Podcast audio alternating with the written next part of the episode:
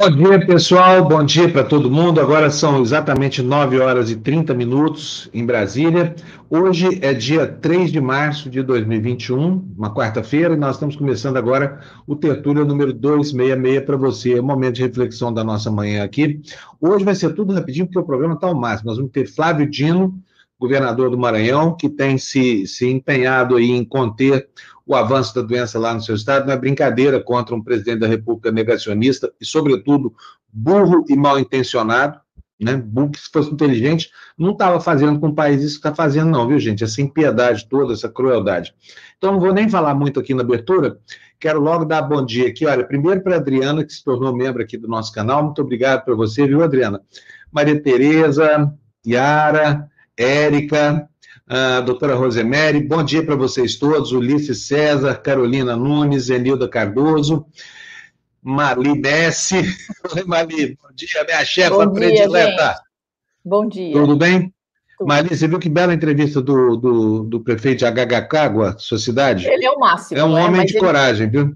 É, então, isso que eu ia dizer, ele está sofrendo muitos ataques, porque o povo acha que ele está fazendo tudo errado é, tá salvando tá, vidas, mas né? ele é muito corajosa a empreitada dele. Agora a cidade já começa a ficar livre do lockdown, né? Então, assim, já começa a flexibilizar um pouquinho. Tomara que não tenha que, que fazer nada mais. Olha, antes do Flávio Dino, rapidinho, vou colocar o Vitor aqui no quadro. Bom dia, Vitor. Tudo bom? Hoje nós estamos com o programa apertado aqui, porque já já vai chegar Tudo. o governador Flávio Dino, daqui a pouco o Nicoleles aí. Então, Vitor, vamos lá para as notícias da América Latina. Bom dia para você, bem-vindo aqui. O que, que temos de novidade no continente? Olha, o que temos é, de novidade é vergonha para o é. Brasil. Que a gente tem novo, sempre mais, é vergonha para o Brasil. Então não tem novidade.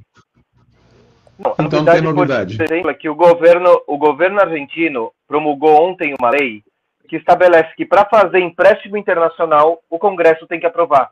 Simples, o presidente já não pode contrair dívida porque quer, porque acha que, senão que tem que conversar com outro poder, nesse caso o parlamento. Esse tipo de medida foi tomada porque o maior empréstimo da história da Argentina, quem fez foi o Macri. E é um empréstimo que o Fernandes teve que pagar de quase 400 milhões de dólares. Só o que já estava devendo. Faltavam ainda por receber dinheiro do FMI. Ele falou: não, não, não, não, deixa eu pagar agora que a gente não vai entrar em dívida. E para evitar que essa situação se repita, hoje em dia na Argentina tem uma lei que impede os presidentes de assinarem é, empréstimos com fundos internacionais, com bancos internacionais, sem aprovação do Congresso. Ele tem pelo menos um limite aí um pouco maior para essa discussão.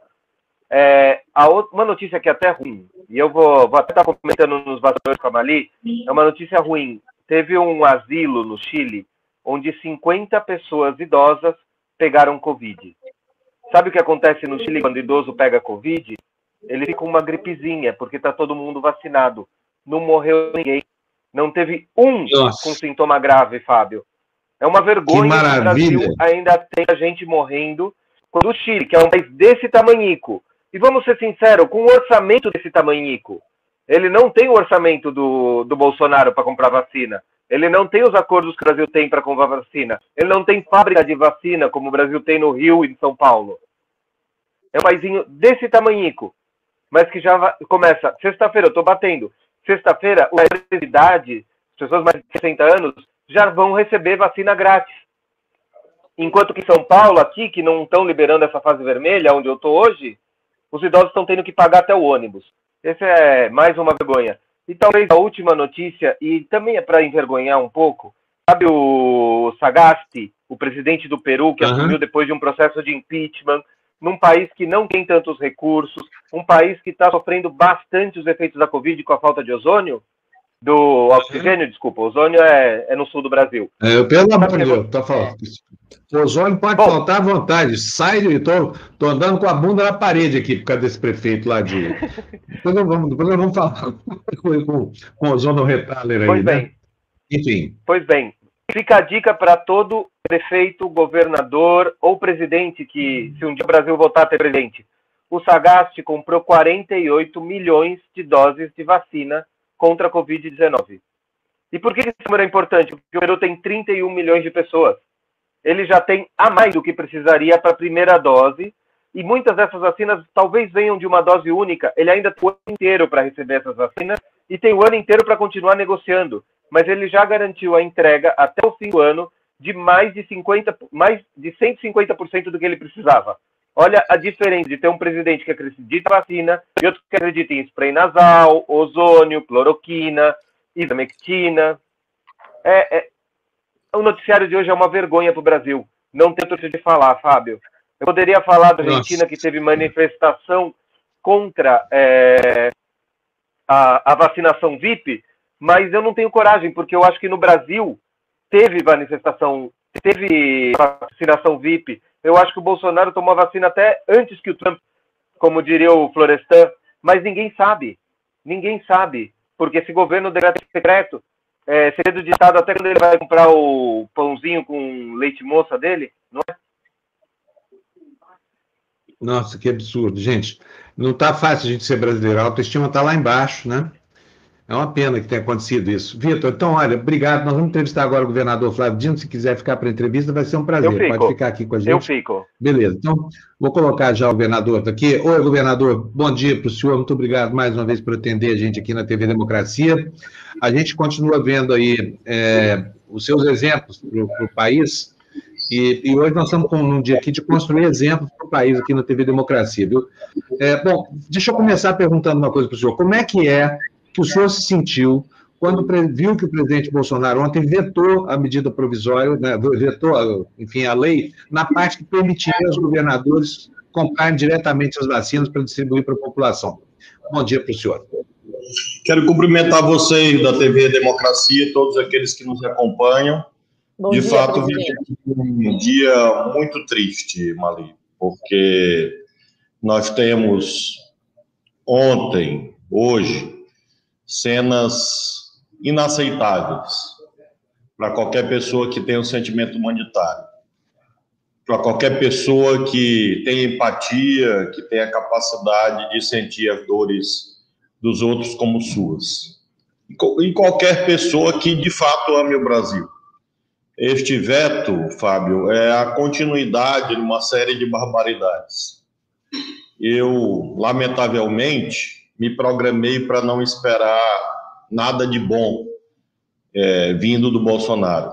E a cada dia ele confirma e até piora essas previsões, porque ele é incapaz de qualquer gesto eficiente, digno, decente, no que se refere a, a esta tragédia que é a maior da história do Brasil.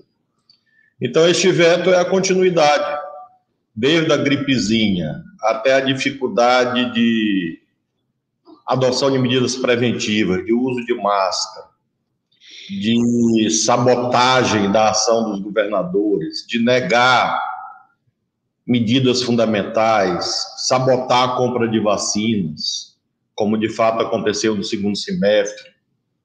Há, nisto tudo, uma terrível coerência, uma coerência de uma máquina de produzir mortes, de produzir tragédias. Então, meu sentimento, Fábio, é de profunda indignação. Indignação, dor, sofrimento. Em 31 anos de vida profissional, nunca vi nada igual. Acho que nem é, Nero, nem, nem Nero, nem Nero, Fábio. Que na, é, na o nível de lógica tocando fogo em, em Roma presenciou algo desse tipo.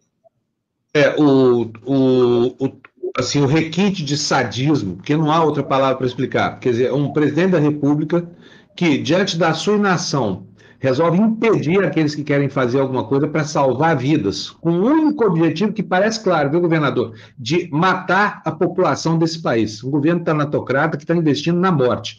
Não sei se é a impressão do senhor, mas é, é, é, é a nossa impressão aqui que provoca um profundo desalento e uma desesperança, porque, afinal de contas, com o Congresso vendido, né, a despeito da oposição dos governadores, o presidente não tem freio mais, não tem como ser freado. E aí eu pergunto para o senhor, e agora? O que, que nós vamos fazer?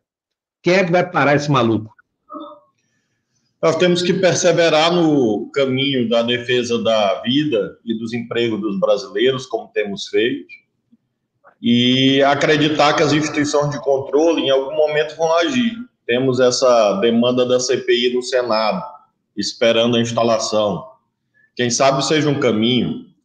É, até registrei na minha rede social hoje que alguns pretendem lavar as mãos dizendo que não, se, que não seja a hora de apuração de responsabilidades. Porém, é preciso apurar na medida em que os crimes continuam. Se pelo menos houvesse uma mudança de atitude dessas altas autoridades federais do nosso país, é, seria um sinal de esperança, mas nisto eu não creio. De modo que eu é, só posso acreditar numa ampla mobilização social é, que está havendo com muitas dificuldades, mas está havendo, por intermédio, inclusive, dos meios de comunicação, da mídia independente, como a TV Democracia. É, o papel dos governadores, que merece ser sempre apoiado, claro que há nuances daqui da colar, mas todo mundo, de modo geral, muito preocupado e tentando acertar. E as instituições de controle, Ministério Público, Poder Judiciário e esta eventual CPI no Senado. Eu acho que esse é o foco para levar algum tipo de contenção desse, desse, dessa espécie de desvario psicopata que se abateu sobre o país. Mali? Governador, é, o senhor falou aí que é, algumas pessoas do, da, na política acham que esse não é o momento né, de, de, de fazer um impeachment. Que o, então, assim, eu fico pensando qual seria o momento, porque não é o momento do impeachment se alguém tivesse trabalhando é, em favor das vidas no país, o que não está acontecendo. Mas eu queria perguntar sobre essa frente de governadores que é, parece, me parece que vai tentar achar um plano B para conseguir as suas vacinas, para conseguir é, diminuir as mortes e o desespero é, no país. O que, que vocês estão fazendo? Nós estamos atuando juntos em busca de fornecedores de vacinas que sejam é, credenciados, habilitados perante as agências reguladoras ou dos Estados Unidos, ou da União Europeia, ou da China, ou do Japão, como a lei brasileira diz, para que com isto consigamos fazer aquisições diretas, mesmo com vetos, mesmo com, com a, objeção do governo federal, nós temos uma garantia de uma decisão do Supremo Tribunal Federal. Então, hoje, nós estamos, é, várias semanas, é, tivemos ontem essa reunião com essa empresa União Química, que representa a vacina Sputnik, e estamos lutando nessa direção, de pluralizar o número de fornecedores, para que a gente possa fazer com que a fila de vacinação ande mais rapidamente. Ainda há muita escassez no mercado internacional, porque o governo brasileiro praticamente é, deixou o Brasil no fim da fila, com as suas atitudes no segundo semestre de 2020, e deveria, inclusive, agora, Mali, fazer um esforço diplomático. A chamada variante de Manaus, a variante brasileira, está sendo debatida no mundo inteiro como um problema de saúde pública no planeta, não só no Brasil que ontem quebrou o recorde do número de mortos, mas no planeta. Então, se abre a possibilidade de o presidente da República, com os embaixadores, com o Itamaraty, com o Paulo Guedes, seja lá com quem for, é, fazer o seu trabalho. Não é um favor, é um dever. Junto aos outros países, junto aos outros laboratórios, para nos ajudar, porque os governadores, a rigor, não fazem diplomacia, constitucionalmente falando. Então é preciso, de um lado, apoiar, como eu disse, esse trabalho dos governadores, e de outro, continuar cobrando do governo federal que cumpra as suas obrigações constitucionais.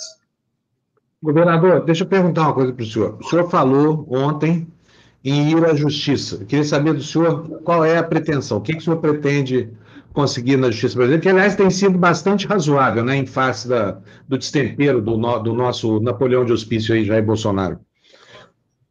Nós obtivemos duas decisões judiciais recentes, muito positivas, uma do ministro Lewandowski, autorizando os estados a comprarem vacinas, foi uma ação do governo do Maranhão e, e de outros estados, mas nós entramos é, inicialmente com este pedido e hoje temos essa decisão favorável, de modo que, é, não, mesmo com vetos, mesmo com lei, mesmo com medida provisória, nós temos uma autorização do Poder Judiciário.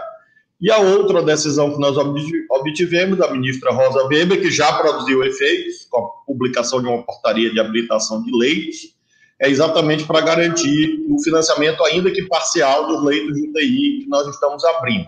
A ministra Rosa Weber deu essa liminar no Supremo, em uma ação do Maranhão também, no final de semana, e ontem já tivemos o efeito é, parcial com a publicação de uma portaria do Ministério da Saúde habilitando milhares de leitos é, em todo o país, inclusive no nosso estado. Então, o Supremo Tribunal Federal tem sido uma instância, como você disse, bastante razoável de controle dessas é, insanidades. Nós vamos entrar com uma terceira ação agora, é, na verdade é a quarta, porque houve um ano passado para desbloquear respiradores que haviam sido confiscados pelo governo federal, então foram três ações que nós entramos no Supremo e vencemos. A quarta agora é é, que nós já entramos, que é relativa a fake news, porque o Bolsonaro, não contente de fazer com que os governadores tenham que se virar com todo o problema sanitário, resolveu também agredir os governadores. No final de semana, do domingo, divulgando notícias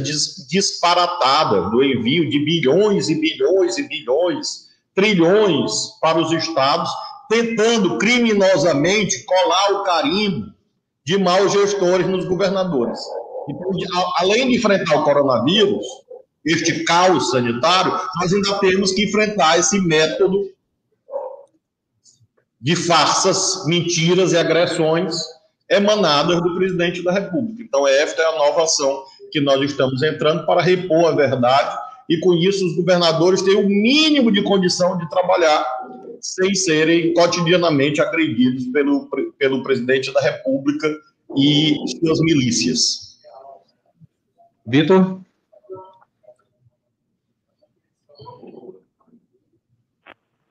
Nunca vi. É só tá querer entrevistar o Flávio Dino que dá problema. Não sei por quê. vai, ver que é, vai ver que é bolsonarista esse seu telefone aí. Vai lá, Vitor. Nem, nem, o iPhone, eu, eu me visto até de vermelho quando ele vem, não faz isso não. Mas, é, governador, a gente estava falando agora do Peru e do Chile, que é a parte da América Latina, que eu estava sempre aqui para a TV Demografia o Chile teve é, um, um, lar de idosos com todo mundo contagiado. Ninguém teve sintoma grave porque estava vacinado. E o Peru, com todos os problemas que tem, já conseguiu é, comprar vacinas e vai receber até o fim do ano mais do que a necessária para vacinar toda a população. O senhor acredita que os estados têm que na liberdade, considerando principalmente que o governo federal está falhando, falhando, falhando e combatendo é, toda e qualquer medida que defenda a população? A sua comparação, Vitor, é muito justa e adequada, porque o que nós vimos é que países que no segundo semestre de 2020 é, providenciaram é, fornecedores de, de vacinas estão conseguindo avançar proporcionalmente. Nesta miríade de mentiras, a uma segundo qual o Brasil é o país que mais vacinou do mundo, ou um dos que mais vacinou do mundo. Ora, nós temos que sempre fazer as comparações em termos proporcionais, ou seja, olhar o número de habitantes do país, comparar com o número de vacinas aplicadas, para aí chegar, de fato, à constatação que dos grandes países do mundo, o Brasil é aquele que, além de não providenciar a fabricação de uma vacina própria, é, o que é um gravíssimo erro, é também aquele que, neste momento, tem os índices de aquisição e de aplicação muito baixos, exatamente por conta das negligências de agosto, setembro de 2020, cujo preço está aparecendo agora. Governador, é, na segunda-feira, se eu não me engano, o senhor teve uma reunião com representantes de, de, de, várias instituições de órgãos do Estado do Maranhão e resolveram não aplicar o lockdown por enquanto. É, por que essa decisão? Nós estamos aqui investindo em três caminhos. Caminho número um, ampliação de leitos hospitalares para garantir assistência. Temos 132 leitos sendo abertos apenas nesta semana. Caminho número dois, vacina, vacinações, do qual já falamos. O três são essas é, medidas preventivas. Agora eu vou editar um novo decreto com muitas restrições Porém, Fábio, é muito difícil num, num Estado marcado pela desigualdade, pela exclusão social, fazer lockdown sem auxílio emergencial. Como é que faz para um vendedor ambulante, um vendedor de coco, um camelô que vende produtos? Ele vende ali 20, 30 reais por dia para comer naquele mesmo dia, naquela noite com sua família. Então, é, o principal empecilho hoje para avançarmos em medidas ainda mais restritivas é a votação desse auxílio emergencial que se insere no rol de barbaridades. Como é que você, exatamente no momento mais grave de colapso nacional do sistema hospitalar, suspende o auxílio emergencial? E isto é o principal obstáculo, porque nós temos que olhar a situação dessas pessoas, sobretudo os precarizados, os informais. Então, esta é a razão pela qual nós estamos aguardando termos auxílio emergencial para aí podermos chegar a algum tipo de, de entendimento, eventualmente, caso essas medidas restritivas de hoje não produzam efeitos, no que se refere a um possível lockdown. É, é importante que informar, desculpe, é, que há um debate hoje aberto pelos secretários estaduais de saúde e que está é, sendo debatido no grupo de governadores do, do Brasil em torno de um, um possível lockdown nacional tratado pelos governadores. Isso está em debate nesse momento. Então, como é que Estamos seria isso, governador? Estamos como é que seria esse lockdown? Hã? Como é que seria esse lockdown? Os governadores todos decretariam medidas é, discutidas em comum acordo para que passasse a vigorar igualmente em todos os estados. São quantos governadores hoje nesse fórum? São 18, não é isso? É, hoje nós temos é, o grupo. Esse debate começou é, nessa madrugada com as angústias da madrugada. Meia-noite, uma hora da manhã, esse debate começou. E aí nós vamos hoje, durante o dia, tratar disso. É preciso ver tecnicamente como isso se daria, mas alguns estão defendendo essa, esse caminho de uma espécie de dos governadores assumindo o papel do governo federal, que é uma tipicidade federativa. Ou seja, como não tem governo central, como não tem governo federal, os estados assumem o comando nacional da crise. Então, é, um, é uma possibilidade. Não há essa decisão ainda. Há alguns governadores atuando, defendendo essa direção, mas há outros ainda em dúvida. É um debate que vai se proceder ao longo desse dia e nos próximos dias, tendo em vista o agravamento da crise sanitária e as omissões do governo federal, que não reúne com os governadores desde maio do ano passado. É inacreditável dizer isso em meio ao maior caos econômico, social e sanitário do Brasil, o presidente da República faz churrasco, passeia de jet ski, vai para a praia toda hora, mas não reúne com os governadores. Esse é o quadro. Governador, eu vou atropelar a Mali e o Vitor aqui, vou fazer mais uma pergunta para o senhor. Seguinte, eu, eu, gostaria de saber se o senhor tivesse tido a oportunidade de se encontrar com Bolsonaro e Pazuello frente a frente, assim, sozinho, o que, que o senhor diria para esse fascínora? Fábio, eu tentaria, como cristão que sou, convertê-los. É, tentaria, com todos os métodos e argumentos possíveis, para ver se em algum momento se produz um, milagre da vida do Bolsonaro.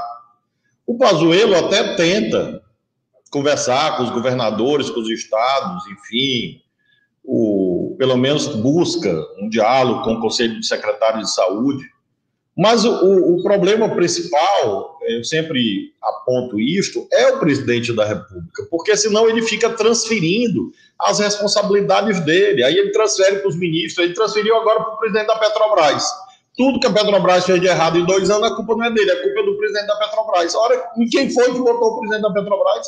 E ele demorou dois anos para perceber, ou fazer a oposição ao governo dele mesmo.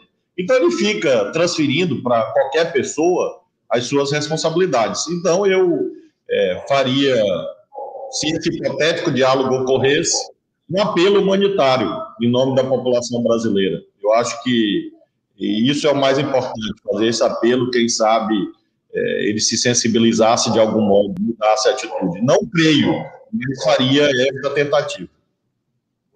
Mali? Governador, é, eu queria, o senhor falou aí do Pazuello, né, que a gente A gente passou a detestar o Pazuello desde sempre e a gente sabe que ele cumpre ordens e cumpre muito bem.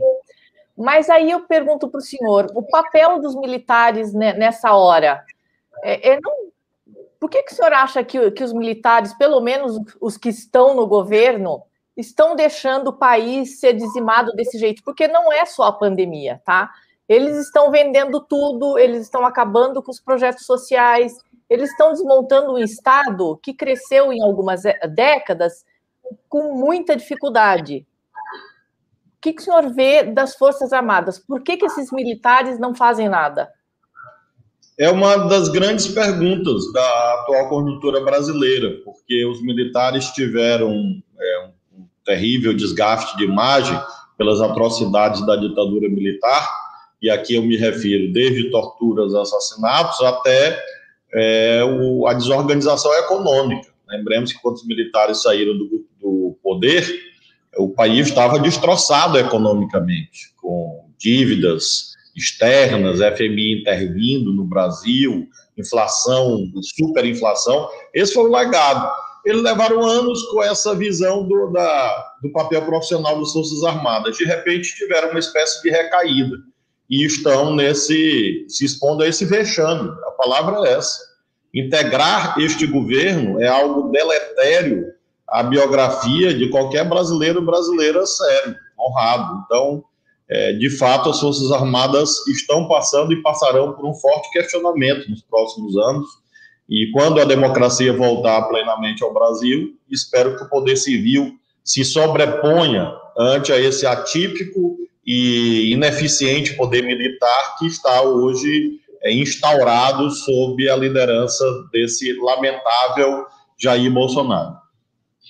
Olha, eu sei que o senhor tem a sua agenda, que o senhor tem suas obrigações, que não são poucas aí no gerenciamento dessa crise, mas tem uma pessoa aqui na nossa área de espera que eu tenho maior respeito, tenho certeza que o senhor também respeita. Está aqui o professor Miguel Nicoleles, né, que tem alertado para o, o, o, que está acontecendo hoje no país, fez alertas que são absolutamente realistas, previsões que é, gostaria que, se o senhor quiser dialogar com ele, está aí, senão o senhor pode, pode fazer sua despedida, governador, e a gente vai tocar o programa daqui.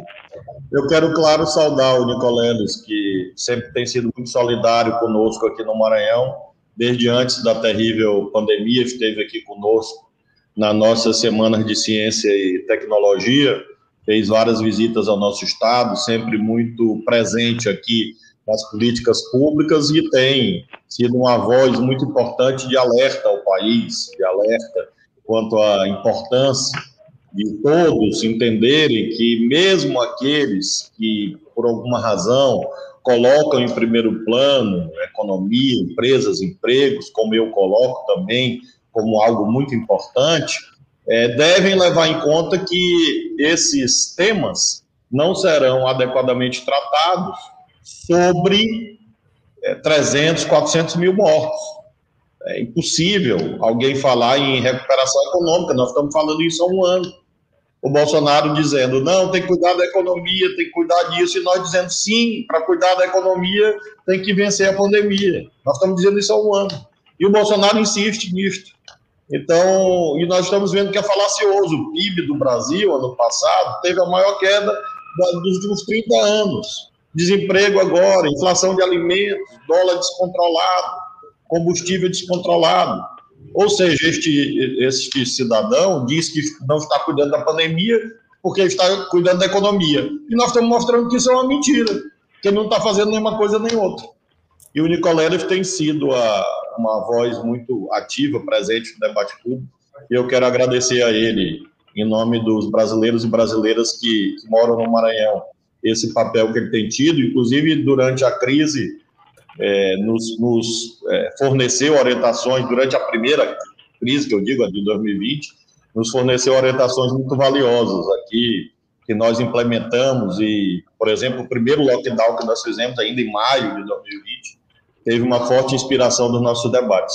É, é, Fábio, eu quero agradecer muito a você, a Mali, ao Vitor, e, e, claro, vocês ficarão em, em ótimas mãos aí com todos os internautas que eu digo ficarão aprendendo com o professor Nicoleles. Eu não terei essa possibilidade, eu tenho agora uma entrevista coletiva exatamente claro. anunciar as medidas restritivas novas e as providências, falar sobre vacina, vacinação. Nós temos alguns problemas aqui no nosso estado sobre vacina, vacinação também para resolver, e eu, eu vou anunciar isso agora. Eu Vai lá então, governador. Obrigado. Professor Nicoleles, um prazer, viu? Prazer, prazer em vê-lo, governador. Tchau, governador. Bom, governador, valeu, muito obrigado por ter dado aqui a primazia para a gente no conhecimento dessas duas coisas que vão ser anunciadas daqui a pouco. Lá, professor Nicolelli, estava louco para falar com o senhor faz, faz dias. Eu vi a, as suas previsões, todas elas surgirem no horizonte, sabe? Assim, com muito medo, por quê? Porque me parece que o agente etiológico da Covid no Brasil não é um vírus, é um homem, é um ser muito mais complexo que um vírus, que dotar de inteligência poderia ter usado isso em benefício da vida e desperdiçou todas as oportunidades que foram entregues a ele até agora. Então, eu quero saudar a sua chegada aqui lamentar o fato de que o senhor estava inequivocamente certo quando previu isso que está se consolidando agora. Bem-vindo aqui no nosso programa, doutor Nicoleles. Bom dia, Fábio. É prazer retornar, falar novamente com você. É, infelizmente, é um, é um dos momentos mais tristes da história do Brasil para a gente falar do país que a gente tanto ama, né? É, eu acabei de dar uma entrevista para o Guardian, que está nesse momento na capa do site. É a, é a segunda entrevista mais, segunda notícia mais lida do site, porque eu cheguei à conclusão que a gente precisa agora falar para o mundo sobre o drama é, que o Brasil está enfrentando e como o Brasil pode se transformar no maior laboratório a céu aberto do, do planeta em termos de surgimento de variantes uh, mais infectantes, mais letais, que pode se espalhar por, por todo o mundo e por todo o Brasil. Ou seja, o Brasil, por, né, por uh, características óbvias, o seu tamanho, a sua importância uh, no mundo, ele, o nosso problema aqui, criado, por, como você mesmo disse, por uma total falta de manejo uh, dessa pandemia desde o início, a total falta de sensibilidade, a total inépcia, incompetência e, por que não dizer, crime contra a humanidade, está se transformando num problema global. A nossa crise não é mais uma crise regional, né? não é mais só Manaus, não é só mais a, a região norte, não é mais nem o Brasil é uma crise é, que o mundo inteiro é, está reconhecendo, porque é, com a queda dos casos e óbitos nos Estados Unidos e o fato que eles já vacinaram mais de 60 milhões de pessoas nesse momento, é, nós vamos nos transformar no maior reservatório biológico do coronavírus no mundo. Uh, até a Índia, que tinha a chance de ter uma explosão, né, dada a população, as condições sanitárias do país, a falta de um sistema de saúde único, enfim, a Índia conseguiu debelar aparentemente, essa segunda onda, e, e, infelizmente o Brasil vai se transformando no párea mundial.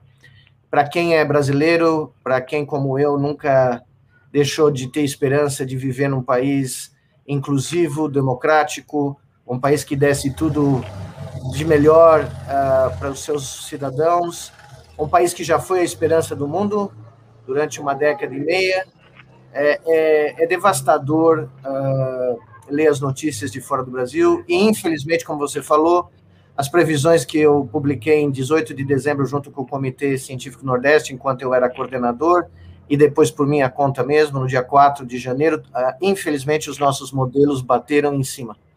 E hoje o Brasil está a dias eh, de um colapso sanitário nacional eh, e a maior tragédia humanitária da sua história. Doutor Nicoleles, eu quero até mostrar aqui a capa do, do, do The Guardian, que está aí, olha. Está aí. O surto de Covid no Brasil é uma ameaça global que abre as portas para variantes letais. Quer dizer, não é só uma questão de ser pares do mundo, nós somos, na verdade, vilões do planeta. É uma condição mais abjeta ainda do que essa em, em que o governo Bolsonaro nos colocou, né? É, nós somos, na realidade, agora o, a grande cultura grande uh, cultura de vírus do mundo. Tá? Imagina um laboratório onde você tem um petri dish, onde você está cultivando o vírus. Né? Nós somos 8 milhões e meio de quilômetros de cultura viral. Porque quanto mais pessoas infectadas e não tratadas, maior a chance do vírus mutar, ter mutações. Quanto maior a chance de mutações, maior a chance de você ter uh, uma mutação mais infectante e mais letal. E como uh, todo mundo que conhece um pouco da teoria da, uh, do nosso querido Charles Darwin, uh, quando você coloca, por exemplo, uma vacina que vai atacar as cepas que existiam anteriormente, vamos supor, combater bem, neutralizar bem essas cepas, você tem uma pressão seletiva para que as cepas mais resistentes se proliferem. E aí, sendo, é mais ou menos o que acontece com o uso indiscriminado de antibióticos. Né? Quando você usa muito antibiótico sem necessidade, aliás, o que foi feito no Brasil nesse ano, né, com os tratamentos que não existem, vamos deixar muito claro, nem, não tem nenhum tratamento uh, preventivo para o Covid, mas uh, muita gente prescreveu e muita gente tomou antibiótico, e isso seleciona bactérias resistentes. E depois não tem como tratar essas infecções. Então, nós estamos vivendo o maior experimento de seleção natural do século XXI. É, e o Brasil, como eu disse para o Guardian, pode se transformar na maior catástrofe humanitária do século XXI pela inépcia, incompetência e total falta de empatia humana. Né? Eu acho que é a única forma que eu consigo descrever é, de um governo que absolutamente, desde o início, tá, Fábio? Vamos deixar bem claro, tá? Não tem ninguém, não tem nenhum santo, nenhum inocente que ocupou o Ministério da Saúde desde janeiro do ano passado, tá? É, não fizemos nada, nada correto. O, o, jornalista do Guardian perguntou, mas não tem nada feito certo? E tanto eu quanto outros entrevistados foram unânimes em dizer nada, tá? É, um, é o maior desastre da nossa história. Que catástrofe. Mali? É, Bom dia, professor. É, é, assim, a gente vai lendo todo dia as notícias, vai atropelando, e a sensação que a gente tem é que não tem saída, que, que a gente está é, condenado à, à morte ou coisa parecida. É, hoje, para a população que está ouvindo a gente hoje, o que, que o senhor recomenda, é, assim, é, deixando o governo de lado, deixando a economia de lado, o que, que a gente deveria fazer hoje para tentar não viver essa catástrofe que o senhor está desenhando em poucos dias? É, eu, o que eu sugeri desde dezembro, uh, no último, nos últimos boletins do, em que eu participei, né? O último foi publicado no começo de fevereiro, eu deixei o comitê no dia 8 de fevereiro. O que eu sugiro desde o começo é exatamente o que funcionou na Nova Zelândia, funcionou na Austrália, funcionou no Vietnã, na China. Primeiro, dada a inépcia né, do governo federal, nós precisamos de uma comissão de salvação nacional. Uma comissão uh, independente do governo, com uh, os governadores, com a Associação de Prefeitos, a sociedade civil, o Supremo, o Congresso, a comunidade científica, para basicamente tomar o controle da situação e criar um Estado maior de, de guerra. Nós estamos numa guerra, há um ano nós estamos numa guerra biológica não é uma invasão de um, de um outro país, mas é equivalente. E, e, você não combate uma guerra, um inimigo externo, sem um Estado maior de combate. E nesse momento, as Forças Armadas brasileiras de combate à pandemia se chama ciência. Tá? Então, você teria que ter uma comissão nacional. Depois, você teria que ter imediatamente decretado no país um lockdown nacional de 21 dias. Lockdown de verdade, tá? não o lero-lero que andam fazendo por aí, dizendo, chamando de lockdown. No, o vírus eh, não adianta, no estágio atual de transmissão, você fechar das 10 da noite às 5 da manhã, das 8 da noite às 5 da manhã, porque o que você ganha em redução nesse período não consegue uh, abater o que, o que acontece no, durante o dia. O vírus não dorme durante o dia. É, é aquele negócio de precisavam combinar com os russos, que a gente falava quando eu era criança, agora não combinaram com o vírus. É, então, não tem mais saída. Nós, nós temos mais de. É, a última vez que eu olhei, é, 19 estados e Distrito Federal, contando o Distrito Federal, estavam chegando no limite de taxa de ocupação de UTI, segundo a Fundação Oswaldo Cruz, que publicou o relatório ontem. Isso nunca aconteceu na história do Brasil. Então, é, se nós não fecharmos o Brasil durante três semanas no mínimo, como foi feito no Maranhão, a nossa recomendação ano passado, Maranhão, Fortaleza, João Pessoa, Pernambuco, não é à toa que o Nordeste, nos primeiros 12 meses, foi a melhor região em termos de óbitos e casos por 100 mil, porque durante um período os governadores ouviram a ciência e fizeram o que tinha que fazer. Então, nós temos que fechar o Brasil com lockdown, nós temos que fechar o nosso espaço aéreo internacional, nós temos que criar barreiras sanitárias em todos os grandes entroncamentos rodoviários do Brasil, testar e, e reduzir o fluxo de pessoas que não seja o fluxo essencial, E nós temos que vacinar de 5 a 10 vezes mais gente por dia. A nossa taxa de vacinação é medíocre nesse momento. Uh, nós estamos quatro vezes uh, abaixo do Chile. nós teríamos condição de vacinar 2, 3 milhões de pessoas por dia, afinal é uma guerra. Né? Então, nós teríamos que fazer tudo isso ao mesmo tempo e comprar todas as vacinas, porque nós temos dinheiro, nós temos reservas em dólar. Se eu fosse, né, se eu tivesse qualquer chance de, de dizer qualquer coisa para alguém que manda nesse país, eu diria o seguinte: põe o ministro da Economia no puxadinho lá no quintal e manda ele fazer conta para como comprar todas as vacinas aprovadas, seguras e eficazes que existem disponível no mercado uh, e que foram aprovadas por agências regulatórias internacionais, como o FDA americano e o FDA europeu, uh, e trazer todas elas para o Brasil, pagar em cash. Nós temos mais de 300 bilhões de dólares em reservas.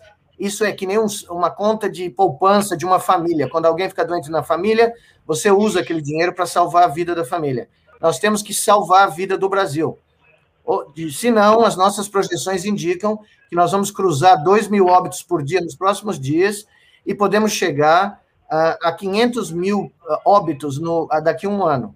Se nós vacinarmos 2 milhões de pessoas por dia a partir de, de, de, amanhã, nós conseguimos, em 90 dias, ou até menos, uh, atingir um número de pessoas vacinadas que vai, que vai contribuir dramaticamente, junto com o lockdown, para cair a taxa de transmissão e o sistema de saúde brasileiro não colapsar. Foi o que a Inglaterra fez, a Nova Zelândia fez, e a propósito, Fábio, eu não sei se eu posso dar uma, uma, um pitaco econômico aqui. Se vocês... Claro que o senhor pode, o senhor pode falar tudo que o senhor quiser aqui. Se Qualquer vocês... coisa, nós estamos é. ouvindo atentamente. Se vocês viram, a Nova Zelândia teve um crescimento de 2,5% do PIB o ano passado, tá? Isso repete a história da pandemia de 18 contada pelo maior historiador americano John Barry no seu livro The Great Influenza, que é o livro referência para todo estudioso de pandemias no mundo, onde ele diz o seguinte: as cidades americanas que fecharam e fizeram isolamento social, mesmo não sabendo qual era a causa do, da influenza, quando acabou a pandemia, foram as que tiveram a maior e mais rápida recuperação econômica. Sábado passado, a primeira-ministra da Nova Zelândia fechou a capital do país, Auckland, com um caso suspeito. Um. E a taxa de aprovação dela para fazer isso foi absolutamente majoritária, ou seja, a população entendeu que ela estava fazendo o correto, porque até agora a Nova Zelândia é um exemplo no mundo. Tá? Então, se diz nos Estados Unidos, onde eu, eu moro há 32 anos, uh, this is not rocket science, tá? Isso aqui não é ciência de foguete, nem brain surgery. Isso aqui é algo muito claro, que sabe-se o que fazer, e só para dar uma esperança a vocês, se começar a ser feito, a gente tem chance ainda de sair da crise, tá? Mas tem que começar a ser feito imediatamente. E se o Doutor governo Nicoleles. fazer, se o governo federal não vai fazer, a sociedade civil brasileira tem que fazer. É a nossa, é, nós estamos numa Stalingrado, tá? A minha metáfora nesse momento é a seguinte: somos uma Stalingrado. O inimigo nos cercou. Os suprimentos são poucos. Nós estamos completamente cercados e vamos ser invadidos e destruídos. Ou a sociedade brasileira se une, junto com os gestores públicos, que tem que perder o medo de fazer o que é verdade, tá? deixar de ouvir os lobbies econômicos e fazer o que é verdade, fecham as escolas, fecham tudo, ou a nossa Stalingrado vai sucumbir. Essa é a única verdade real nesse momento. Doutor Nicoleles, antes do Vitor perguntar, eu, eu vou fazer uma pergunta para o senhor. Não sou afeito a milenarismos, não quero ampliar o tamanho do problema, não quero nada disso, mas eu preciso saber do senhor, porque é algo que está aparecendo no horizonte. Ah, o desleixo brasileiro para com essa doença, a ausência de medida para controlar ah, ah, o processo de replicação do vírus e, portanto, as mutações. Isso caracteriza uma ameaça concreta para o processo civilizatório global ou isso não chega a ter esse tamanho? Veja, eu, eu, no meu livro que eu publiquei, curiosamente, isso é a maior coincidência da minha carreira, eu publiquei em janeiro de 2020 esse livro nos Estados Unidos, pela Yale University Press, e saiu no Brasil agora em agosto do ano passado. Né? E nesse livro eu dizia que a humanidade, devido às fragilidades do modelo de crescimento e desenvolvimento que foram criadas, e é uma discussão outra, mas são né, abstrações humanas que vieram da mente humana e que ficaram mais importantes que a vida, criaram condições para que uh, eventos ameaçassem a existência da nossa espécie. E eu listei três como os mais prováveis. O, o nosso querido meteoro, que até agora escapou né, da, da, da Terra, não colidiu com a Terra. Uh, uma tempestade geomagnética do Sol, que poderia acabar com todos os nossos gizmos eletrônicos, e aí a coisa ia ser realmente devastadora, porque tudo que é eletroeletrônico queimaria em segundos. E uma pandemia fora do controle. Felizmente, o coronavírus tem uma taxa de letalidade da ordem de 2 a 3%, na média mundial, que ainda não é, é, se constitui numa ameaça existencial da espécie. Mas se ele continuar mutando, nada impede que uma mutação mais letal surja, tá? Então, ele não é. Se fosse uma pandemia mundial de ébola vírus, nós estaríamos numa crise existencial da espécie, nós poderíamos sumir do planeta. De qualquer maneira, a preservação de grandes redutos de multiplicação viral, como o Brasil se transformou, uh, constitui uma ameaça uh, do planeta, para todo o planeta. Então, uh, nós não estamos nessa crise existencial ainda, mas eu vou lembrar vocês, nós não estivemos em 2018, apesar que havia sugestões que poderia ser, 2018 não, perdão, 1918, mas nós perdemos de 20 a 50 milhões de pessoas. Agora, a peste bubônica no século XIV na Europa dizimou metade da população europeia, 200 milhões de pessoas morreram. Então não é para brincar, né? E infelizmente no Brasil ah, nós brincamos com essa crise. Eu não digo nós, o Brasil inteiro, mas eu digo quem devia mandar, quem devia tomar o comando uh, da gestão e do manejo dessa crise, uh, uh, a irresponsabilidade é, é, tão, é tão gigantesca que a gente poderia falar da necessidade de um impeachment mundial. O mundo pediu impeachment, não, não o Brasil. Tá? Que coisa. Vitor, pergunta a você. Eu tenho mais duas perguntas para o doutor Colégio, mas eu faço, vou, vou respeitar a ordem aqui da entrevista. Fala, Vitor. Não, é, professor, é, a respeito do, do que está sendo feito no Brasil, é, o que se vê é que é muito pouco teste. O Brasil está testando 60 mil pessoas e geralmente, ou pelo menos o que eu vejo, é muito pouco teste feito pela rede pública, muito teste da rede particular. É, no Chile, por exemplo, tem é, ativos nos quais eles põem ambulâncias na rua e avisam nas redes sociais e as pessoas vão lá estar. Porque espirraram, porque tiveram um de alguém que espirrou, ou porque simplesmente são pessoas que querem fazer para saber estão infectados para proteger sua família também. É, mesmo assim, o Chile tem uma taxa de mortalidade de 24 pessoas por dia. O Brasil, 1.700, 10% do Chile seriam 170. Eles estão com 24. A minha pergunta, professor, é como que o Brasil conseguirá administrar esse, essa pandemia? Mesmo que caia o Bolsonaro, que entre um ministro, um médico na saúde, porque a gente tem um general, como é que você consegue administrar essa pandemia. O Brasil está o quarto país com o maior número de casos ativos e não testa ninguém. O Brasil tem tanta gente doente de Covid que o senhor fala de não de transmissão comunitária, isso daí faz carnaval.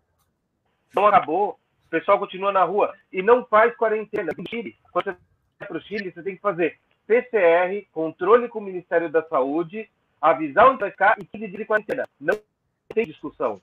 É assim que você entra no Chile, mesmo sendo chileno como eu. Aqui você chega no Brasil, eles falam: Oi, bem-vindo, passe. É, veja, eu não ouvi muito bem a sua fala, porque estava interrompendo, estava cortando, mas eu peguei os, os, trechos aqui, então vou dizer. Desde o início da crise, nós no comitê, quando eu era coordenador do comitê, uma das primeiras coisas que nós sugerimos era o fechamento do espaço aéreo brasileiro, aumento da testagem, mais recentemente o uso de testagem por antígeno, que é um método rápido que está dando resultados muito bons em todo lugar do mundo.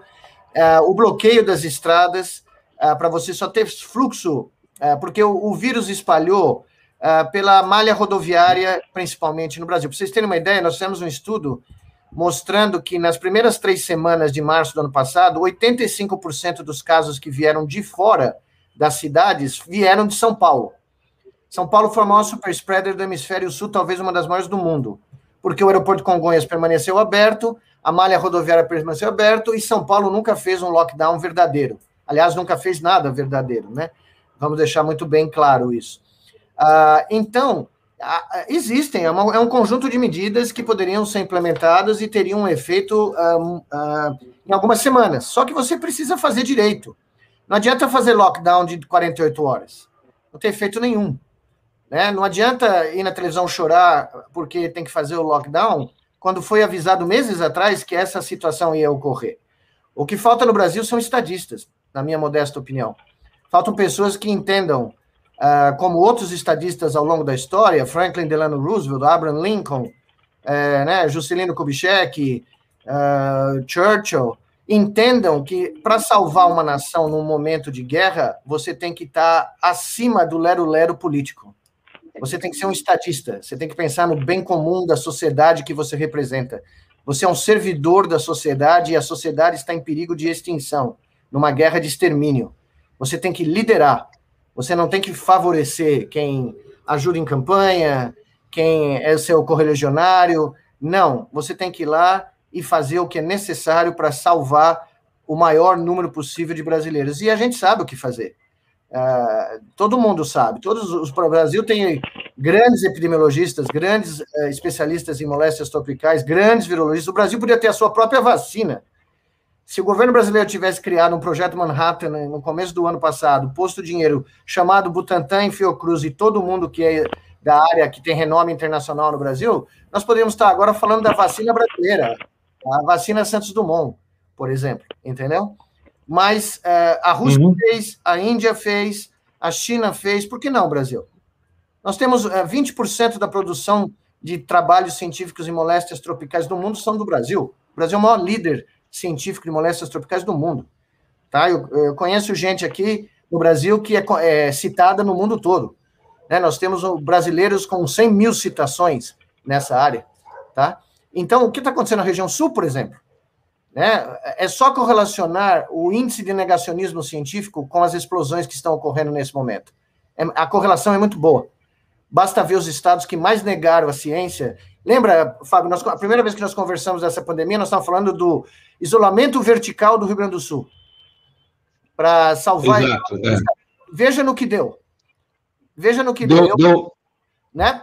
E eu falei. É, vou falar a palavra certa me... Deu merda. É o que ia dar mesmo. Desde o começo estava traçado por toda a mente responsável desse país aqui o alerta. Agora, professor, eu vou aproveitar o gancho Mas, que o senhor está falando. Deixa eu só te falar que... uma coisa, Fábio. Deixa ah, eu pode, pode, pode, eu preciso que você fale, porque você, você é, conhece esse meio melhor do que eu. Eu fui na televisão no começo de março, começo de abril, perdão, falar isolamento no vertical no Rio Grande do Sul vai ser um desastre.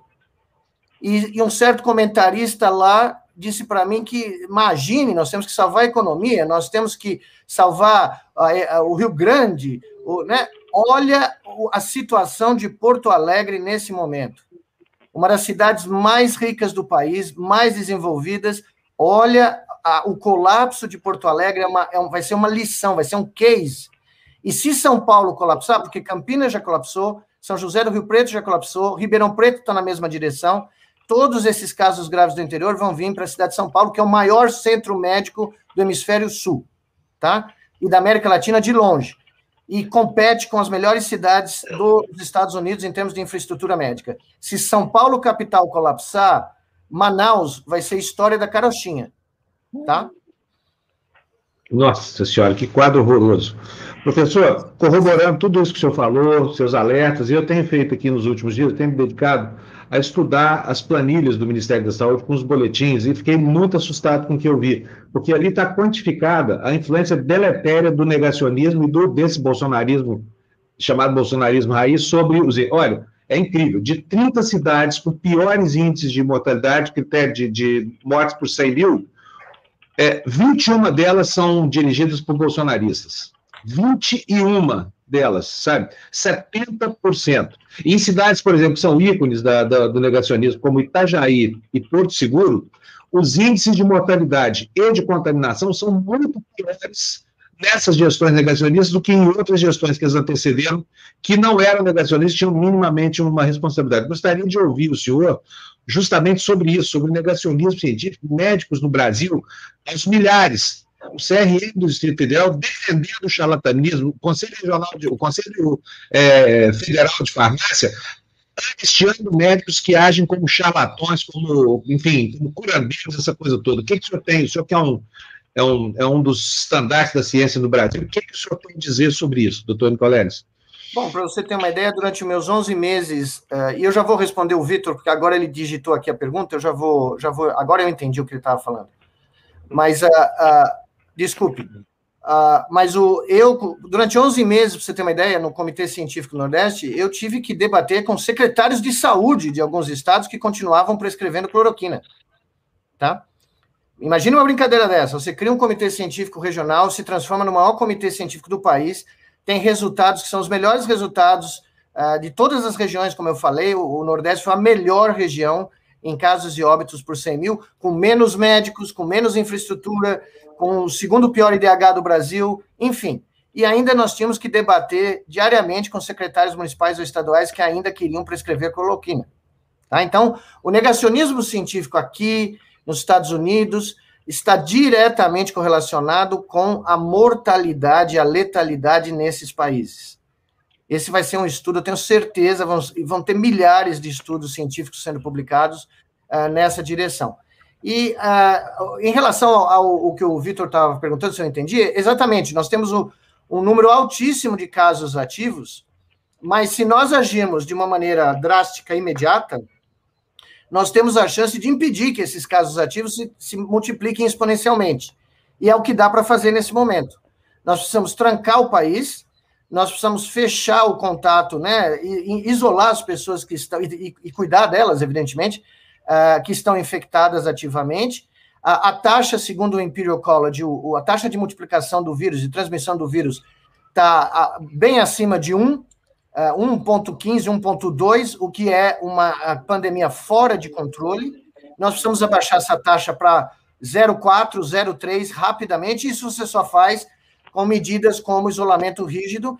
E como os seus ouvintes estão falando, Fábio, eu também não sou economista, mas não a economia é uma criação da, da mente humana, é uma criação do ser humano. A economia não existe sem seres humanos vivos.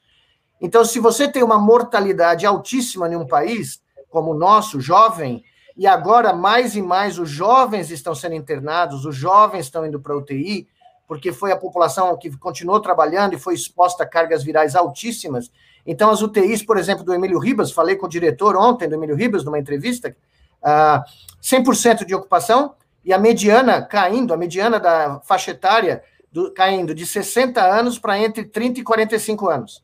Tá? Então, você vê que nós estamos tendo mais jovens, as UTIs pediátricas do Brasil estão começando a ficar lotadas, nós estamos tendo crianças sendo infectadas, o que é raro, mas aumentou dramaticamente. Eu não sei ainda se é a nova variante, se são as condições de infectabilidade. Eu só sei que não, você não podia ter futebol, você não podia ter escolas abertas, você não podia ter nada numa pandemia fora de controle. Agora, ainda é possível. O Chile teve um manejo muito ruim da pandemia. Tá? O Chile teve um manejo horroroso. Todavia, a pressão da sociedade civil no Chile foi muito maior do que a pressão brasileira, como foi a pressão da sociedade argentina, muito maior. E os governos tiveram que fazer alguma coisa. Então, qual que foi a remediação do Chile? A última vez que eu vi, o Chile estava vacinando de quatro a cinco vezes mais do que o Brasil por dia. O Chile estava lá em cima, na, na, na, na, né, tabela de vacinações por dia e vacinações cumulativas. Isso. 4%, professor. 4% já está vacinado e sexta-feira começam os maiores de 60 anos a receber vacina. Exatamente. Eu tô, eu tô há um ano aqui trancado no meu apartamento em São Paulo, fiquei preso aqui, vindo visitar minha mãe, não tive como voltar para os Estados Unidos. Eu tenho 60 anos agora, no domingo que vem, e eu vou esperar até o final do ano para ser vacinado. Tá? Uh, eu sou médico, né? Disseram para mim que eu podia me vacinar, eu recusei, porque eu não estou na linha de frente, eu estou em casa aqui trabalhando no meu computador. Então, eu vou esperar até o final do ano para ser vacinado, se tiver sorte. Tá? Minha mãe, foi, com 82 anos, foi vacinada essa semana a primeira dose. E ela é do grupo de risco. Tá? Enquanto isso, com um mês de governo nos Estados Unidos, uh, e eu não estou aqui dando nenhuma simpatia, né? o que saiu de lá era um horror, era pior ou igual ao nosso, o que entrou uh, come de talher na mesa, né? Mas uh, uhum. 60 milhões de pessoas vacinadas em 30 dias. O Brasil podia estar vacinando 3 a 5 milhões fácil de pessoas por dia. Porque nós temos o know-how, nós temos o pessoal treinado, nós sabemos fazer, nós fomos referência mundial de campanhas de vacinação de pólio, sarampo. Você chama, você dá o nome da doença, o Brasil estava lá em cima, tá? H1N1, enfim, a lista é enorme. E, e, e, nós estamos vacinando o quê? 200, 300 mil pessoas por dia. É vergonhoso, é ridículo e é um crime contra a humanidade. O, o, né, o, a ópera toda brasileira é um, é, é um crime contra a humanidade. Nossa, que absurdo. Então, colegas, eu sei que o senhor tem seus compromissos, a sua agenda é gigante. Se o senhor, por acaso, tiver mais alguma coisa para dizer, além do que foi perguntado, o senhor fica à vontade, que o senhor tem o tempo que o senhor quiser. Nós gostamos muito de ouvir o senhor aqui. E a gente tem muito apreço pelo que o senhor diz e pela maneira clara como o senhor antecipa cenários que nós não conseguimos nem enxergar em meio a essa fumaça toda feita pela, pela, por essa emergência do fascismo. Então, o senhor fica à vontade. Se acaso faltar pergunta duas coisas finais que eu gostaria de deixar com vocês. Primeiro, que a batalha sanitária ela tem uma equivalência numa outra batalha paralela, que é a batalha da comunicação. Tá? o Brasil precisa de uma mensagem clara, direta, verdadeira e transparente da gravidade do que nós estamos passando nesse momento. É a maior crise humanitária da história do Brasil. Pode se transformar na maior crise humanitária do mundo no século XXI tá? Vamos deixar isso muito claro. Então, o papel da imprensa, da mídia, da, dos jornalistas uh, comprometidos com a sociedade, os jornalistas honestos, né? Uh, a mídia brasileira tem um papel essencial em deixar muito claro o que está acontecendo no Brasil. Essa é a primeira, a primeira mensagem que eu acho que é fundamental. Nós nunca tivemos uma mensagem uh, central, real, verdadeira e é agora, ah, mais do que nunca, a verdade baseada em fatos científicos e previsões reais precisa ser dada aos brasileiros, porque a sociedade brasileira também tem que cumprir o seu papel. Isso aqui é uma bifurcação do nosso país, é uma bifurcação existencial que outros países já passaram na história. Os países que falharam no teste dessa bifurcação existencial, ou as sociedades, ou as culturas, sumiram. Elas foram extintas. Os países, as sociedades ou as culturas. Pensa nos astecas, pensa nos maias, pensa na, né, no tudo que aconteceu na história da humanidade quando essas sociedades, numa bifurcação existencial, tomaram o caminho errado. Então, agora, eu falo para os jovens, eu falo para as pessoas que se aglomeram uh, clandestinamente para assistir jogo de futebol, ou que vão em festas. Eu vejo da minha sacada aqui do meu prédio festas ocorrendo nos outros prédios ao meu redor. Eu, é um apelo para responsabilidade e para a maturidade da sociedade brasileira. Ou a gente se une e sai disso junto, porque só os políticos não vão dar conta, mesmo porque o Brasil não tem políticos, com raríssimas exceções, do século XXI. Nós temos políticos do século XIX, tá? que não conseguem navegar com os problemas e com os diálogos. Né? Quando eu falo as Forças Armadas de uma pandemia, se chamam ciência e medicina. Se nós não convocarmos os generais da, da ciência e da medicina para ajudar o Brasil a sair disso, pode esquecer. Então, esse é o meu apelo. E a última coisa que eu queria deixar para vocês é: uh, quando você entra num colapso sanitário, mesmo que regional, vamos supor a região sul, que já colapsou, a partir daí, é uma cadeia de dominós que começa a cair, tá? Hospital em Porto Alegre ontem já teve que contratar carros frigoríficos para dar conta dos corpos. Não estava dando conta do manejo das vítimas fatais. Quando você perde, isso aconteceu em Nova York, Los Angeles, começou acontecendo em Manaus, aqui no Brasil, agora em Porto Alegre. Quando isso começa a acontecer, você corre o risco de um colapso funerário. E a partir daí, você começa a ter infecções secundárias, bacterianas, contaminação do lençol freático, contaminação de alimentos, você começa a ter uma espiral que daí não tem como voltar.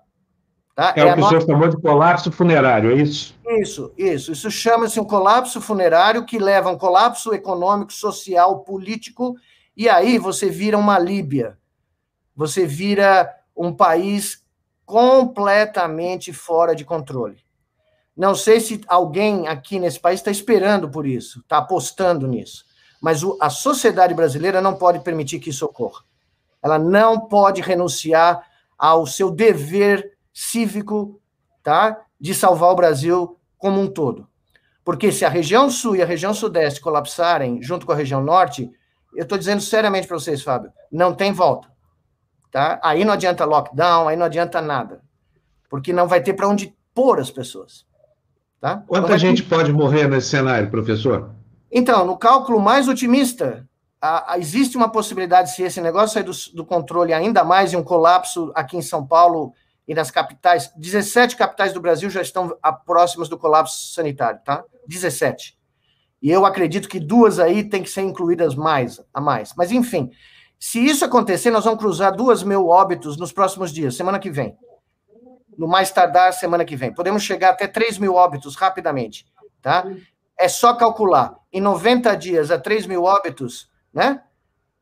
Vamos, vamos lá. 270 mil, nós vamos dobrar. Vamos dobrar. mil, se, se a gente sair de controle e o colapso for completo, tá? Nós estamos falando de não ter, de ter 500 mil vítimas uh, em 2021, muito otimisticamente, otimisticamente no final do ano, mas pode ser muito antes do que isso. Tá? Os Estados, olha. É, os Estados Unidos perdeu o controle no inverno, eu não sei se vocês viram, chegou a 5.500 óbitos em um dia. Um dia. Se, se não tivesse havido a eleição e o Biden não tivesse começado a fazer o que ele fez, os Estados Unidos podiam perder um milhão de pessoas ainda esse ano, tá?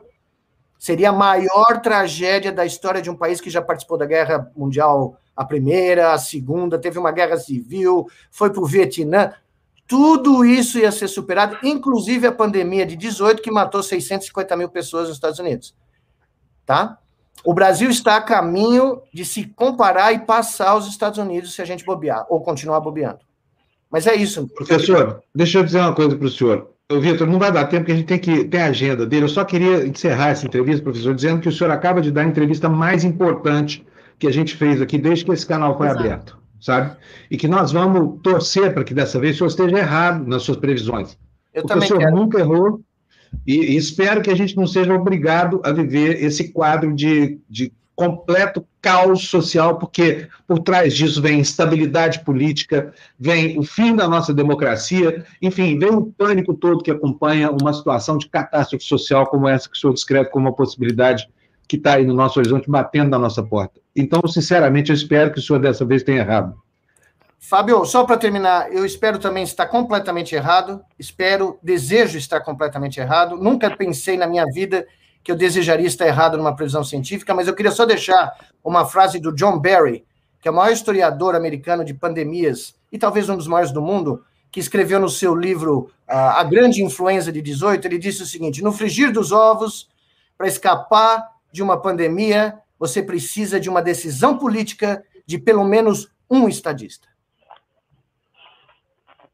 Tá? Se é que agora vamos ter que achar um estadista para tomar essa decisão tão pelo importante. Pelo menos um. Pelo menos um cara, me perdoe o linguajar, pelo menos um brasileiro com culhão de fazer o que precisa ser feito nesse momento. Tá?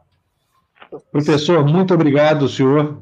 Estou é, emocionado com a sua entrevista e muito preocupado com, com o nosso futuro aqui. Um abração para o senhor. Grande abraço. Se a gente liga de novo. Tchau, professor. Obrigadíssimo. Muito obrigado pelo convite. Até a próxima. E se Até cuidem aí. Obrigado, também. professor. Gente, que coisa horrorosa. Vocês estão entendendo a gravidade, aqui, olha. Né? Nós, nós estamos diante do homem que deveria ter sido, será um dia, se tudo der certo, agraciado com o prêmio Nobel de Ciência, sabe? E, o Nicoleles é simplesmente fantástico. E outra coisa, prestem atenção aos alertas dele, porque os alertas vêm sendo feitos há muito tempo e todos eles estão se materializando, viu, Mali e Vitor? É inacreditável. Desde, a... desde o início da pandemia, tudo que ele tem dito tem se cumprido. Eu espero que dessa vez ele esteja errado, mas não vejo é, saída não. Mas... Fábio, eu queria Olha, gente, primeiro fala, espaço, faz, faz tempo que eu gosto de participar do Tertúlio, eu comecei aqui, mas agradecer e falar. A pergunta que eu ia fazer, e era mais um comentário, uma pergunta é, na América Latina, o que a gente vê, não contam só os mortos pela Covid, eles contam as pessoas que não têm acesso à saúde durante a pandemia. Você lembrar que a Colômbia teve casos de mortos que estavam na rua, porque não tinha nem sistema funerário para segurar. A gente viu isso no Peru, quando acabou o oxigênio, as pessoas que tinham outras doenças também morreram porque não tinham acesso ao hospital. Então, o professor Nicoleles, quando falou 500 mil, eu só queria destacar que não é só 500 mil mortos no Brasil, é que pela Covid. Todos os outros isso a gente vê na América Latina, isso a gente vê em todos os noticiários internacionais. todos os outros aumentam, disparam o número de pessoas que precisam fazer tratamento para câncer, AIDS, para mil coisas. Então, era esse o comentário que eu ia deixar. Eu queria agradecer o espaço, Fábio. Sabe que precisar ou tivermos possibilidade, Imagina. eu estou sempre à disposição. Imagina, a agenda é toda sua, Vitor. Aqui está aberto para você participar quantas vezes você puder e quiser, tá? E eu só queria falar para as pessoas que estão nos assistindo, né, Mali e Vitor, para você que está aí na sua casa, olha, gente, podem ficar preocupados, sabe? Podem ficar depressivos, podem ficar distópicos, porque a situação recomenda isso hoje, que a distopia, hoje, sentimento de vazio que eu estou sentindo, que você certamente está sentindo aí, é o sentimento adequado para um momento absolutamente preocupante. Vocês ouviram aí o Nicoleles, que é um sujeito ponderado, equilibrado e muito assertivo na, naquilo que ele, que ele prevê, porque não são bruxarias, não é tarô, não é nada disso, é ciência pura, né? Essa ciência que está dizendo para a gente que nós estamos agindo da maneira mais insidiosa e absurda do mundo e vamos colher os frutos disso, e esses frutos são frutos mortais. Nós estamos na iminência de um colapso civilizatório. Bem disse doutor Nicolés, não ameaça a vida no planeta, mas ameaça completamente toda a nossa estrutura civilizatória aqui. Isso passa por milhões de mortos, isso passa pela desestruturação de uma democracia jovem, isso passa pela afirmação da morte como valor perante a vida, do fim da solidariedade como um elemento de, de, de, de comunhão e congressamento entre as pessoas. É tudo isso muito preocupante e merece, sim, a reflexão severa da gente sobre como é que nós vamos enfrentar esse momento, porque estamos de mãos atadas. Temos um presidente que é um louco varrido, é um sujeito de má índole, é um miserável, mau caráter, só pensa na família dele, né? dando as ordens como um ditador diante de um Congresso que está genuflexo e com as calças arriadas pela corrupção. É o que está acontecendo no Brasil hoje. Essa é a nossa situação. É uma situação terrivelmente triste de um país que não tem aranendeiro, não tem para onde ir e não sabe para onde ir. E quando sabe para onde ir, tem estupício que atrapalha a caminhada, sabe? Essa é a nossa situação. Nós estamos no sal não temos para onde correr. Essa é a verdade. O caminho é depor esse Bolsonaro, é tirar esse estupista da nossa frente. O caminho é derrubar esse governo. Bolsonaro, Mourão, tudo mais, e, e colocar na presidência da República alguém que seja minimamente responsável. Só que isso passa, passa pelo eleitor brasileiro, passa por esse pesquisa miserável, oportunista aí, que faz o voto na arma para resolver as suas frustrações, sabe? Resolver seu ressentimento. E aí estamos vendo, e sabe o que, que é? As pessoas estão morrendo em casa, estão morrendo na fila do hospital por causa do nosso comportamento mesquinho. É isso. Você que votou no Bolsonaro para tirar um sarro do Brasil, para descontar a raiva que você tem, porque você é um frustrado, você é um perdedor, você é um merda, você transformou esse país nisso que nós estamos vendo, patrimônio para o mundo. Essa que é a questão, sabe? Então vamos embora, nós acabamos de ver uma entrevista tristíssima aqui, o maior cérebro do Brasil. E para você Fala, ver Maria. como a gente está na roça, no sal. Hoje o Brasil já tem mais mortos por Covid do que mortes naturais por dia. Chegamos a esse número. As mortes por pois é. Covid é. hoje são maiores que todas as mortes naturais. Pois ou é. de outras doenças. É isso aí. O que, que tem meu áudio? Meu áudio está ruim? Não está? Estava rachando, acho que você ficou meio, meio nervoso. Ah, é, é, é, eu estou indignado. Eu também estou. Eu, eu, eu quero até pedir desculpa aqui, porque às vezes essa, essa situação está me deixando doente, sério mesmo. Eu acho que está todo mundo meio assim como eu. Né? Eu preciso agradecer aqui as colaborações que vocês mandaram para a gente. É, por favor, André, me dá aqui para eu ler. Olha, Ed Luz, mais uma vez, Ed, obrigado peioradamente a você pela sua doação. Maria de Fátima Pimenta também nos mandou cinco reais, dizendo o seguinte: esse trabalho que se espera da diplomacia não poderia ser feito por um comitê científico supragovernamental? Eu vou responder, Maria, porque a resposta é óbvia, né? Seria desde que a gente tivesse permissão para fazer isso. Você vê o que, o Bolsonaro fez. Ele proibiu os governadores de comprar vacina para vacinar a população. Ele não quer que as pessoas sejam vacinadas. Ele quer ver gente morrer. Esse imbecil desse presidente tem tesão pela morte. Ele é um louco completo, entendeu? Tem que interditar esse cara o mais rápido possível. Bolsonaro é um demente. Ele precisa ser internado e preso, porque isso que ele está fazendo é um genocídio. E não há dúvida sobre isso. A palavra certa para esse merda é genocida. Você, Bolsonaro, é um genocida. E pode vir com lei de segurança nacional, essa coisa toda. Você não vai durar no cargo o suficiente para botar na cadeia nem os que disse de você aquilo que você realmente é. monstro, o assassino, o genocida. Vamos encerrando. Não, é, é, eu tenho mais agradecimento para fazer, né? Desculpa, filho.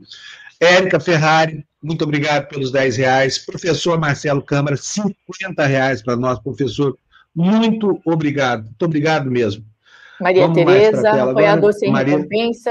Muito obrigada, Maria, Maria Tereza. É isso que muito, a gente é. precisa. Apoio. Muito obrigado. É.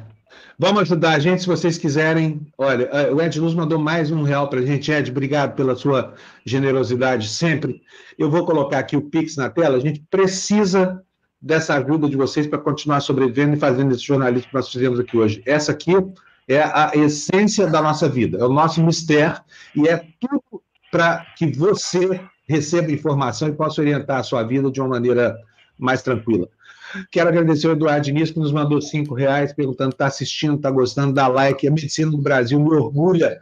Trabalho há 44 anos, sou infectologista. Grande Nicolé. É, doutor Eduardo, em nome de nós aqui, os desvalidos, eu quero agradecer ao empenho de vocês que não se dobraram ao charlatanismo, tá?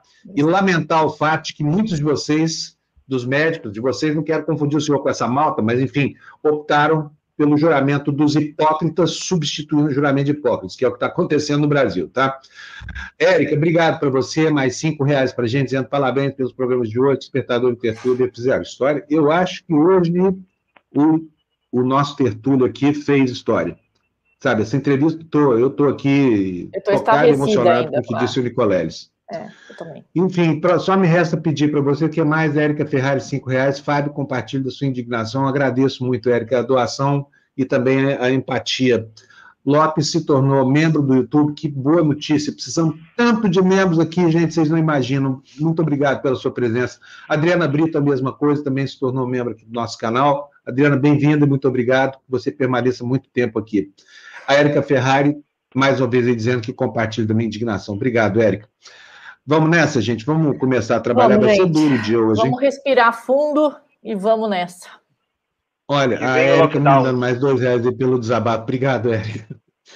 Gente, vamos embora, né? Um beijo para vocês. Muito obrigado, Vitor, Mali, minha grande chefa, querida e brava onça pintada, que anda Tchau, tão mansinha que está até irreconhecível. Cuidem, ouçam o Nicolelli, se cuidam, porque as coisas vão piorar. Olha, ficou para amanhã aquilo que eu prometi para hoje, que era apresentar esse levantamento que eu estou fazendo aqui sobre as planilhas do Ministério da Saúde, mas não tem problema, a notícia amanhã é nova, dá um faz. trabalho danado, amanhã a gente faz, tá bom? Um beijo para vocês. Mali, um beijo, tchau, Vitor, um abração, tchau, um beijão para vocês todos que nos ajudaram hoje aqui. Tchau, tchau.